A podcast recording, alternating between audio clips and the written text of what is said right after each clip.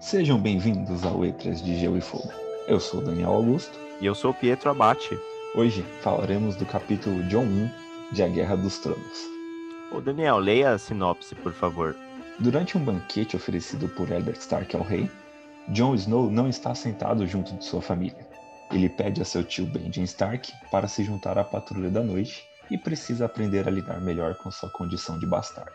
Bom, começa com Jon é, longe da sua família durante o banquete de boas-vindas ao rei. E ele tá bebendo livremente, muito contente, muito bem, obrigado. Ele vê uma vantagem em não ser um dos filhos legítimos de Eddard Stark, porque a eles é controlada a quantidade de vinho. Cada um pode tomar um copo apenas. Enquanto isso, ele está livremente bebendo. Não existia ninguém que o impedisse ou que fizesse alguma restrição quanto a isso. A senhora Stark considerou uma ofensa que houvesse um bastardo junto à família real. Então, o Jon se acomodou ao fundo no, no grande salão de Winterfell, junto a alguns escudeiros mais novos. O, o capítulo ele começa meio fora do, do tempo cronológico. O John ele tá já na quarta hora do banquete, ele com, com os escudeiros, ouvindo as histórias dele, se interessando pelas histórias de batalha. Porém, ele lembra da entrada da família real no salão, que foi o início desse banquete. E tem uma espécie de cerimônia onde o, a família real e a família Stark foram em, entrando em duplas e o John foi fazendo análise desses visitantes do castelo. Primeiro que entrou foi o Lord Stark, né, o Eddard, e a rainha, a Cersei, a qual o John descreveu com tão bela quanto os homens a descreviam. É legal que o rei foi uma grande desilusão para John. Ele viu apenas um homem gordo com o rosto vermelho sob a barba e caminhava como um homem meio embriagado. É, em terceiro entrou o Rickon, o mais novo dos Starks, de apenas três anos, e ele entrou sozinho. Ele até meio para perto do John, assim, o John fala para hum, continua, continua, e ele segue o, o caminho dele. Entra a Mircela, que era uma pequena menina, cabelos como uma cascata de cachos dourados o John decidiu que a menina era insípida, porque ele viu que ela ficou flertando com o Rob, e o Rob não tinha nem o bom senso de notar quão estúpida ela era, e sorria como um tolo. Cara, um julgamento meio pesado do, do John para uma criança, inclusive, mas enfim. Bom, em seguida entra a Arya com o Tommen, que era um, um, jovem roliço, cujos cabelos loiros e esbranquiçados eram mais longos que o dela, da própria área, no caso. E entra Sansa e Joffrey, com 12 anos, mais novo do que o John e o Robb, o Joffrey era mais alto do que ambos, para sua grande frustração. É, tinha os cabelos da irmã e os olhos verdes da mãe. O John não gostou dos lábios mal-humorados do Joffrey, nem do modo aborrecido e desdenhoso com que avaliou o grande salão de Winterfell. Ainda entram os irmãos da rainha, Jaime e Tyrion, os quais o, o John descreve da seguinte maneira: Jaime era alto e dourado. John sentia dificuldade em desviar o olhar do homem. É este o aspecto que um rei deve ter, pensou consigo mesmo quando Jaime passou por ele. E o Tyrion, ele era o filho mais novo de Lord Tywin e de longe o mais feio. Era anão, com a cabeça grande demais para o corpo, com o rosto animalesco esborrachado por baixo de sobrancelhas salientes e uma característica também que ele tem heterocromia. Não é usada essa palavra no livro, mas é a disfunção de quando alguém nasce com um olho de uma cor e o outro olho de outra. No caso, o Tyrion ele tem um olho verde e um olho negro. E complementando também, seus cabelos eram tão loiros que pareciam brancos. Benjen Stark, seu tio, lhe sorri, enquanto Theon Greyjoy apenas o ignora. Aí, fica a pergunta: onde está Brandon Stark? A gente viu todos os Starks entrando, inclusive o Rickon, que não tinha uma companhia, porque o, os Starks têm mais filhos do que a família real. Né? Mas e o Bran? Por que, que ele também não entrou sozinho? Ou por que, que ele não entrou com o Rickon? Ele tá dormindo? É, aconteceu alguma coisa com o Bran? Ele não é citado no capítulo. Eu considero isso um ato falho do Martin. Acabou de me ocorrer nesse exato momento também, Daniel, que ele pode estar escalando, porque é uma atividade que ele adora fazer e ele tem um comportamento um pouco rebelde nesse sentido. A mãe dele pede para ele não escalar e ele continua mesmo assim. Ou será que ele não está empolerado em um ou outro lugar do, do castelo de Winterfell? Sim, sim, é, é exatamente essa dúvida. É, se ele tá fazendo essas coisas, não, tudo bem. Ou o John, pelo menos, notar a ausência dele. Lembrando que é um capítulo do ponto de vista do John. Então, o John teria que pelo menos notar a ausência dele, do, do irmão, entendeu? Verdade. Nossa, onde está Bran? Eu não digo nem dar a resposta, mas, nossa, onde está Bran, entendeu? Uhum. Não, concordo. É o, um pensamento, pelo menos, né? O, o Bran deve estar escalando por aí. Uhum. Como é do feitio dele. Bom, sobre a passagem de tempo, no quarto parágrafo cita que é a quarta hora do banquete. No parágrafo seguinte, narra-se que John tinha curiosidade em saber como era a prole do rei e que sanara essa curiosidade quando os convidados entraram. Então começa a narrar o passado, ou seja, a partir da primeira hora do banquete. Seu pai viera à frente, a palavra viera, que é indicativo que ele já transportou para o passado, e aí começa a descrever essa entrada dos personagens que a gente acabou de falar. O último dos senhores entrou, e então o festim se iniciou. John começara a beber nesse momento e ainda não parara. Agora, entrando no presente, quando algo roçou sua perna sobre a mesa, ele viu os olhos vermelhos que o encaravam. Então aqui é delimitado o passado para o presente. Algo roçou sua perna sobre a mesa. E o que eram esses olhos vermelhos que o encaravam por baixo da mesa? Era o fantasma, o seu lobo gigante que agora está apresentado devidamente com seu nome. Por que, que ele recebeu esse nome de fantasma? Porque, lembrando, ele era o único filhote que era albino, ele é branco, e ele é muito quieto, ele dificilmente faz algum barulho. Logo, o John deu esse nome de fantasma para ele, que combina totalmente com a aparência e a personalidade do lobo. Lembrando que ele é o único lobo presente no banquete, não foi autorizado aos demais filhos levar as crias de lobo lá para o estrado, do, junto com a família real, então mais um, um bônus que o John percebe por não estar na mesma condição dos irmãos. E uma curiosidade é que existem vários cachorros ali, o Winterfell, que estão por baixo das mesas, pegando restos de comida e tudo mais. E uma cadela três vezes maior que o fantasma ela se aproxima, começa a rosnar querendo pegar uma comida que o John deu para o fantasma. E o fantasma, só com um olhar e um mostrar de dentes, sem fazer barulho nenhum, ele consegue expulsar a, a cadela, que dá só um, um último latido para manter o orgulho e vai embora. É, é nesse momento também que o, o tio do John, o Benjamin Stark, ele se aproxima para eles conversarem um pouco. E quem é Benjamin Stark? Ele é o irmão mais novo do Edward, e ele faz parte da patrulha da noite. Ele é o primeiro patrulheiro, é como se fosse o líder dos patrulheiros lá. Aí você pode estar perguntando, ah, mas os patrulheiros não têm que servir a muralha? O que, que ele está fazendo em Winterfell? Então, meio que existem exceções. Os patrulheiros podem andar no, ao longo do continente de Westeros desde que eles tenham uma carta do Lord Comandante autorizando que eles façam isso. Existem inúmeros, a gente vai ver outros exemplos ao longo das crônicas, irmãos da patrulha que saem em busca de outros castelos para buscar prisioneiro ou chamar pessoas para participar da, da patrulha da noite. Então, não é uma quebra de lei ele estar ali porque ele foi autorizado a tal. Uh, depois a gente vê mais para frente que, na verdade, isso foi, é todo um, um acordo. Né? Então, ah, o rei está vindo para Winterfell, o Ned Stark avisa o senhor comandante, o senhor comandante libera o irmão dele para ir lá exatamente para falar: olha, a patrulha precisa de mais homens, aproveitando que o rei está próximo, né, para ganhar mais um, um, um, pouquinho de influência, alguns favores dele, mais homens para patrulha e tudo mais. Então tem toda uma explicação para o Benjer Stark está lá. Ah, legal, eu não lembrava disso aí não, acabou me sanando, justamente eu tive esse pensamento também enquanto eu lia. Bom, mas o, o Benjen tá circulando por aí, é isso por conta da posição dele de nobreza, mas quando você vai para a patrulha você perde seus títulos em tese. Mas então tem toda uma lógica por trás. Exato, exatamente. É, ele ainda é o Benjamin Stark, então é mais fácil enviar um Stark ao Winterfell do que qualquer outro irmão da patrulha aleatório que não teria a mesma influência, digamos assim. E o John, aproveitando esse tema que ele está falando de habilidades, ele ressalta que ele o que o Rob é melhor lanceiro do que ele, mas ele é um melhor espadachim do que o Rob. Então, temos aí também uma característica de que o John é um bom espadachim, pelo menos no ponto de vista dele próprio, né? É, então, ele fala um pouco de, sobre o interesse em querer participar da patrulha da noite. O tio Bending ele dá meio que um, uma negada no momento, até um ponto negativo aí do Birdie. Primeiro ele fala, ah, muito legal, essa habilidade seria bom na patrulha da noite. Ah, não, não vai na patrulha da noite, não, não sei o quê. Então ele meio que dá um, uma luz de esperança e depois tira essa luz do John, mó mancada. Mas enfim. É.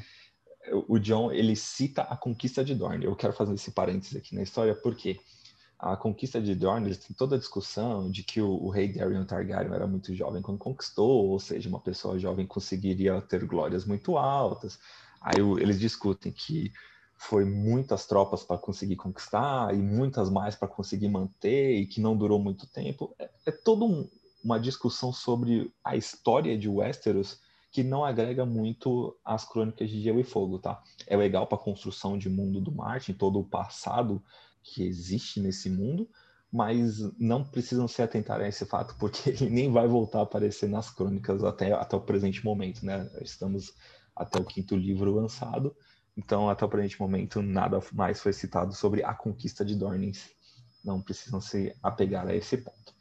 E aí, quando o John pede para ingressar na Patrulha da Noite, seu tio refuta a ideia, dizendo que ele ainda é um rapaz e que deveria conhecer a alegria de ter filhos para que entendesse do que estaria abrindo mão.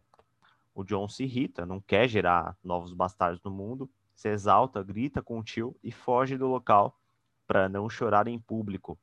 E aqui um paralelo com, com a descrição anterior, na qual ele vê Mircela como sendo insípida apesar da descrição dela dar a entender que é uma garota bela. Talvez Jon Snow ainda não tenha chegado na idade, na maturidade, para voltar os olhos para as garotas com interesse sexual. Talvez pela idade de 14 anos ele ainda não, não tem isso na cabeça. Porque, caso contrário, isso pelo menos seria colocado aqui no texto como um pensamento de Jon Snow. Ele hesitaria, ele pensaria duas vezes, falaria: bom, é, realmente eu, eu teria que abrir mão de, de algo muito muito grande, né? Então seria uma decisão mais difícil de ser tomada. Mas ele nem cogita, ele não tá nem aí, não. A questão dele não, é. não poder ter parceira, para ele, não pesa. Eu acho que está muito ligado a essa condição de bastardo deles. Ver toda a dificuldade que um bastardo tem, apesar de, entre aspas, ele já ser um bastardo privilegiado, não são todos os bastardos que são criados junto com seus irmãos legítimos, mas ele não quer gerar novos bastardos no mundo. Então, Acho que até por isso ele não tem esse interesse em constituir uma família. Agora vem um ponto, gente, que já foi muito discutido pelo fandom, inclusive existe até uma, uma entrevista do Martin sobre isso, que é o que a gente chama de Tyrion trapezista. Como o Pietro narrou, o John foge do, do grande salão, né? ele sai do salão e lá fora ele encontra o Tyrion em cima da, do portão de entrada do, do castelo, né? Num parapeito ali. Tyrion Lannister estava sentado na saliência por cima da porta do grande salão, assemelhando-se completo a uma gárgula. O John pergunta: Consegue descer daí ou devo buscar uma escada? Tyrion responde: Ah, que se dane, disse o homenzinho. Atirou-se da saliência para o ar vazio John sobressaltou-se, depois viu com um temor respeitoso como Tyrion Lannister rodopiou numa bola apertada, aterrizou ligeiro sobre as mãos e depois volteou para trás, caindo em pé. A gente já conversou nos episódios anteriores sobre construção de mundo, sobre alta fantasia. Se no mundo do Martin todos os anões possuem essa habilidade atlética, tudo bem, não tem problema o problema existe quando nos próximos capítulos do Tyrion a gente vê a dificuldade que ele tem por ser anão. Ele tem dores nas pernas, ele não consegue subir escadas na mesma velocidade de uma pessoa comum. É, então, esse momento aqui não mostra o Tyrion que é mostrado mais para frente. E aí uhum. a gente vê uma incongruência na história. Inclusive, ele é relatado meio que bamboleando às vezes que ele tá caminhando, né? Exato. Em situações que ele tá sóbrio, não é por conta do vinho, não. Então ele. Eu vejo isso como uma limitação, como até um certo entrave, é uma, uma característica física limitante, ao contrário do que é apresentado aqui. Perfeito, perfeito. Como eu disse, houve até uma entrevista no passado por Mark falou, cara, o que, que, que é isso aqui? O, o anão tá tá rodopiando, pulando, quicando. Aí o, o Marty também não, não soube responder essa, essa pergunta. E assim, se eu, se eu fosse o Margem, eu super sairia bem dessa história. Eu falei, cara, o John tá bêbado. Ele, o tiro nem tava em cima do, uhum. do parapeito. O John tava bem louco, não tava entendendo nada. Mas nem o Martin soube explicar, então eu já considero aí o, o segundo ato falho do, do autor neste capítulo.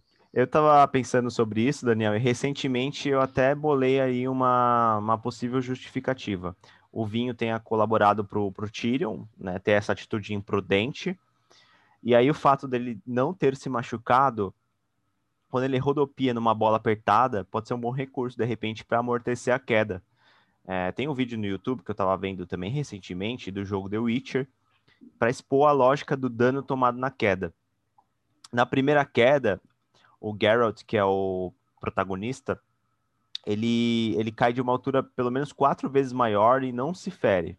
E logo em seguida, ele cai de um telhado bem baixo e morre. Porém, na primeira queda, ele cai e rola. Então a dinâmica da queda é muito diferente. Uma conjuntura de coisas. Ele não pensou direito por conta do vinho e pulou. Só que o fato de ter rodopiado numa bola apertada tenha favorecido para ele não se machucar. A questão da pirueta realmente aí é inexplicável, né? Isso com certeza. Toda essa dinâmica que você acabou de explicar, ela cientificamente faz sentido, sim. E, e para mim não seria nenhum problema o Tyrion conseguir fazer isso. O problema é ao longo da história ele não conseguir mais. Uhum. Ele não adquiriu essa dificuldade de um capítulo para o outro. É um negócio que ele convive a vida inteira devido à, à condição que ele tem. Então, neste capítulo, esta ocasião não, não faz sentido nenhum com o resto da história. Sim, sim, foi bem, bem exagerado ali. Então parece que o John tem um complexo de ser bastardo, porque quando ele tava falando com o tio, ele disse: Eu nunca serei pai de um bastardo, disse com cuidado. Nunca cuspiu a palavra como se fosse veneno. A meu ver, não faz sentido ele cuspir a palavra nunca. Eu até tinha roteirizado isso aqui, vai, vamos fazer uns bastidores. E aí o Daniel trouxe essa possibilidade. Não, mas a palavra nunca está associada à palavra bastardo. Então faz sentido ele cuspir sim, como se fosse um veneno.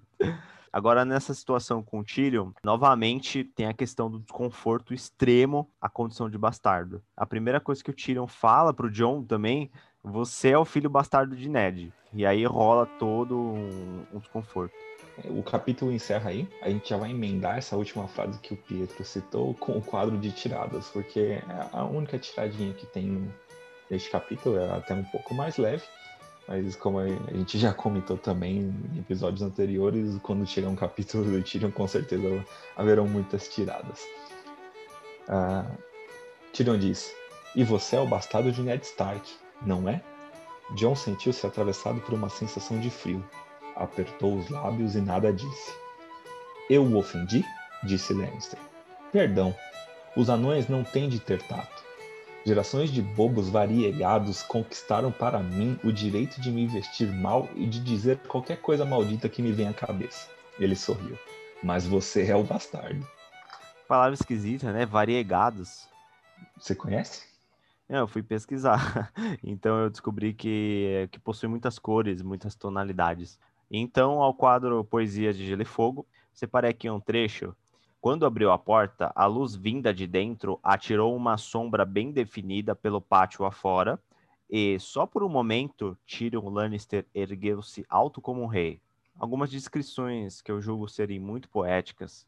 Quando eu falar de Lannister, era gêmeo da rainha Cersei, alto e dourado, com flamejantes olhos verdes e um sorriso que cortava como uma faca cortar com uma faca, você imagina que o cara tipo é sarcástico, que ele é irônico, ele tem uma presença forte. Então, simples expressão cortava como uma faca, ele vem carregado de um monte de, de características que a gente pode imaginar ou supor. Ele trajava seda carmesim, botas negras de cano alto, um manto de cetim negro. No peito da túnica, o leão de sua casa estava bordado em fio de ouro, rugindo em desafio. Então, por essa descrição, ele está com a boca escancarada, talvez, é, fazendo um, uma fisionomia de um leão que está rugindo. E mais à frente, sobre a rainha, uma tiara cravejada de joias brilhava entre os seus longos cabelos dourados e as esmeraldas que continha combinavam perfeitamente com o verde de seus olhos. Muito diferente de uma descrição simples. Seus olhos eram verdes, seus olhos não sei o que lá. Então, tipo, tem toda uma construção. E aí, por isso, eu acredito que seja poética a forma de narrativa do George Martin. Bom, vamos para as considerações finais. Então, Pietro, o que, que você achou desse capítulo? Analisando o capítulo isoladamente, eu posso dizer que ele é bom. Mas se for comparado com os demais, ele é razoável.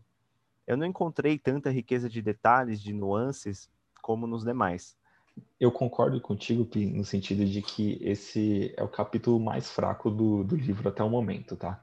É um capítulo que eu particularmente não gostei tanto.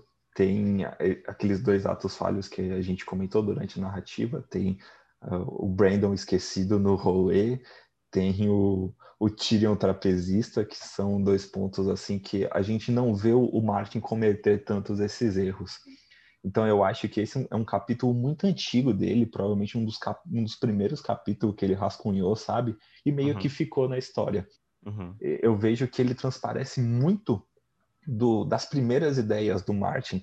Uma das primeiras ideias do Martin, por exemplo, era que o, o Jaime conseguisse chegar à posição de rei de Westeros e que para isso ele ia literalmente batalhando com todo mundo. Então a gente vê isso no John. Ele olha pro Jaime e pensa: Nossa, era assim que um que um rei deveria ser e tudo mais, eu realmente vejo que esse capítulo é antigo, ele é muito das ideias originais do Martin. Uhum, sim, faz sentido. E é como eu disse, é o capítulo mais fraco, particularmente não, não gostei muito dele.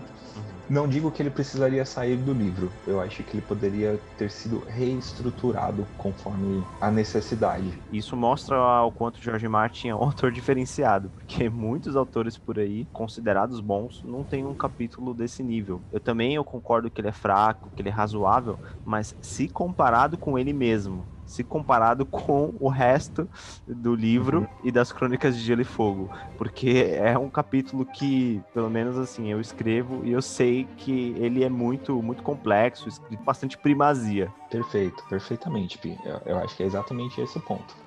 Falando de Martin, é o capítulo mais fraco dele. Não necessariamente quer dizer que é um capítulo ruim, mas é que até o que a gente acompanhou até o momento, esses cinco primeiros capítulos, estão uhum. muito acima desse. Sim, sim, é, acho que a gente tá mal acostumado, né? Exato. Bom, é isso. Espero que tenham gostado. Siga a gente nas nossas redes sociais. Augusto com 2T ponto Daniel. Arroba Pietro ponto Luiz. E confira também o nosso site letrasdegelefogo.com.